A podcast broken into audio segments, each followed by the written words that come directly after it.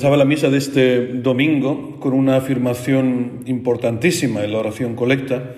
Rezaba, Dios, tú protector de todos los que en ti esperan, sin ti nada es sano ni santo. Esta es precisamente una descripción buenísima de lo que sucedía en Sodoma y Gomorra, de la que las ciudades de las que escuchábamos en la primera lectura. Sodoma y Gomorra, decía el libro del Génesis, el clamor contra Sodoma y Gomorra es fuerte y su pecado es grave. Conocemos muchas eh, leyendas acerca de Sodoma y Gomorra, pero esta es la mejor definición. Nada era sano ni santo en estas ciudades. Incluso promulgaban leyes injustas contra los extranjeros. Pero vemos como Abraham en esta lectura, el amigo de Dios, el padre de todos los creyentes, intercede por estas ciudades.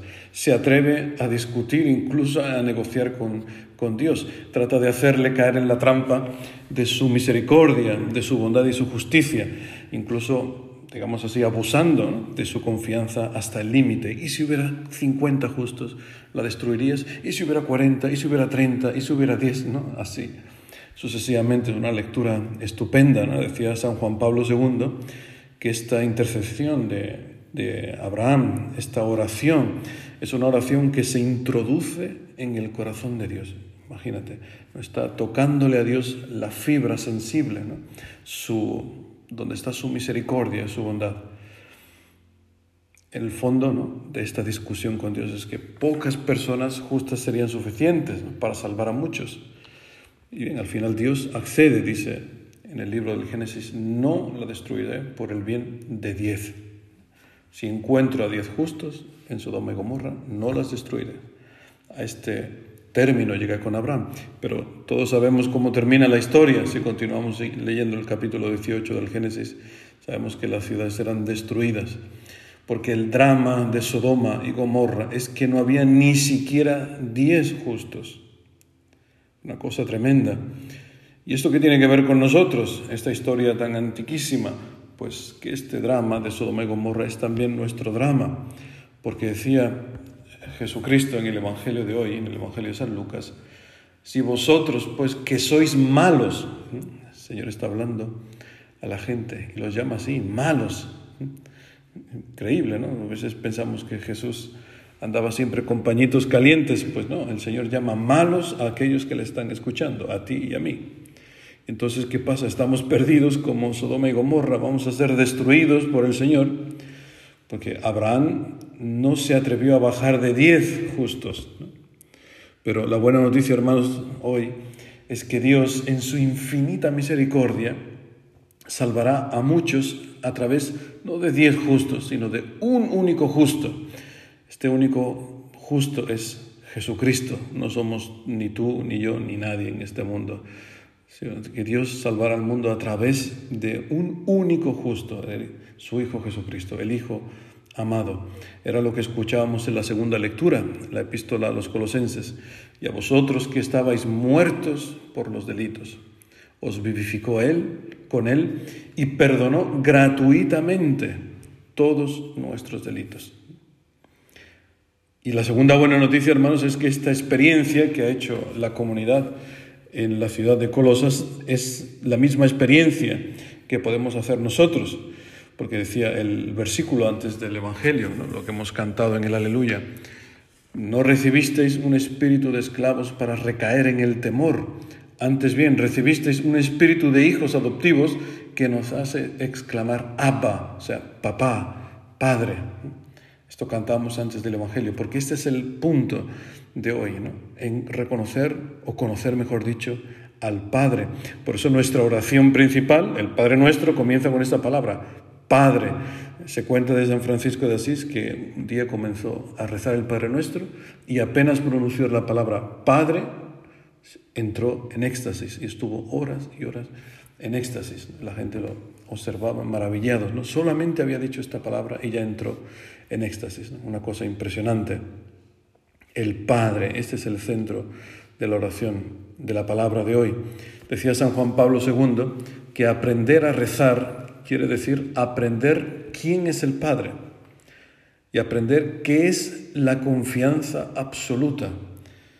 Entrar en esta relación de intimidad con Dios, esto es la oración. Lo mismo que un niño que confía en sus padres, en la medida en que conoce y experimenta su amor, que tú sabes que tu padre no te va a hacer daño, que no te va a traicionar. Cuando somos pequeñitos, ¿no? nos lanzamos a los brazos de nuestro padre, ¿no? cuando nos pide que saltemos desde, desde una mesa, desde un pollete, porque sabemos, algo nos dice que nos va a acoger. Pues la pregunta es si realmente Dios es nuestro Padre. Esta es la pregunta hoy esencial. Esta oración, el Padre nuestro, en la antigüedad, se entregaba a los catecúmenos poco antes del bautismo en la noche de Pascua. O sea, no se, les, no se les enseñaba al principio, como hacemos nosotros, que se le enseña ya a los niños que se preparan para la primera comunión, sino se, se les enseñaba cuando ya eran adultos y poco antes del bautismo, o sea, una cosa totalmente diferente. Y el ritual del catecumenado incluía esta tradición del Padre Nuestro, que se explicaba a los catecúmenos para que pudieran rezarlo, para que entendiesen qué estoy rezando.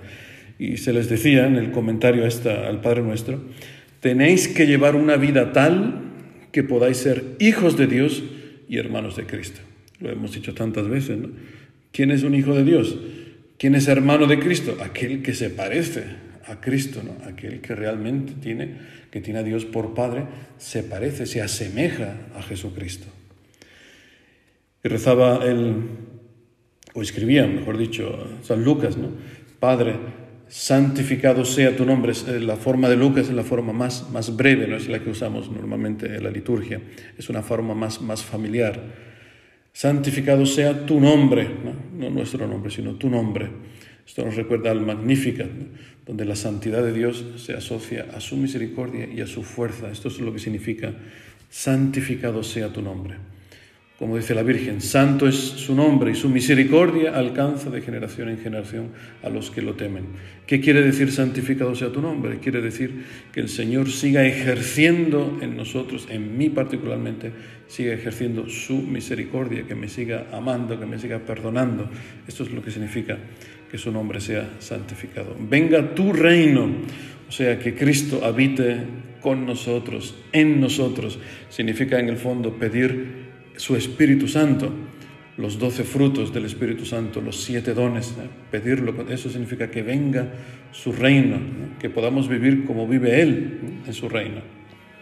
Daros nuestro pan cotidiano, esta palabra es, es eh, controvertida porque no, es solamente, no, significa el pan diario, en griego cotidiano se escribe epiusios, que significa súper substancial, súper esencial. Danos este pan que es súper esencial.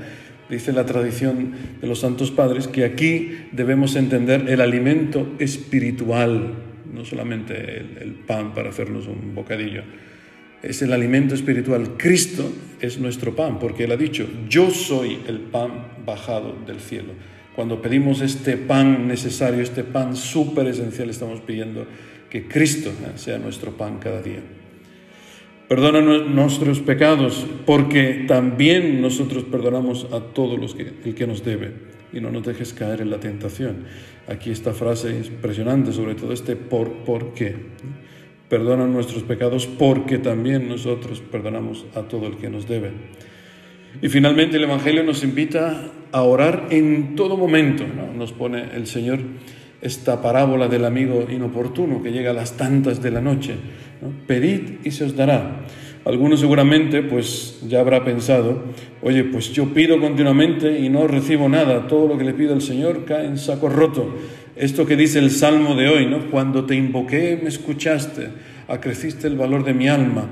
El Señor es sublime. Esto, alguno dirá, esto es una mentira. Yo pido y pido y pido y nada, no se cumple nada. Pues, ¿dónde está el problema? Pues que a lo mejor no pides lo que tienes que pedir. ¿Y qué es lo que tengo que pedir? Pues el Espíritu Santo, que es lo bueno por excelencia, como decía el mismo Jesucristo. Si pues si vosotros pues que sois malos sabéis dar cosas buenas a vuestros hijos, cuánto más el Padre del cielo dará el Espíritu Santo a los que le piden. Se nos está diciendo claramente que le pidamos el Espíritu Santo, que nos lo va a dar.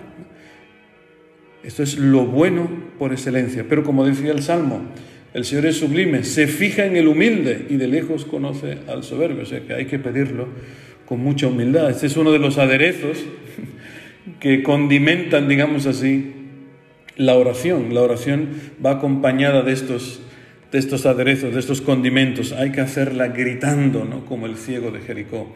Hay que hacerla humildemente, como decía, como, como Abraham o como el fariseo, eh, como el publicano en, el, en la parábola del fariseo y el publicano, donde el publicano estaba sentado atrás y rezaba humildemente, no se atrevía ni a levantar la cabeza. Hay que hacerlo insistentemente como aquella viuda que pedía y pedía y pedía al juez que le hiciera justicia. Hay que acompañar la oración del ayuno y de la limosna que potencian nuestra oración. Hay que hacerlo importunando a Dios, como este amigo que se presenta a las tantas de la noche, ¿no? molestando.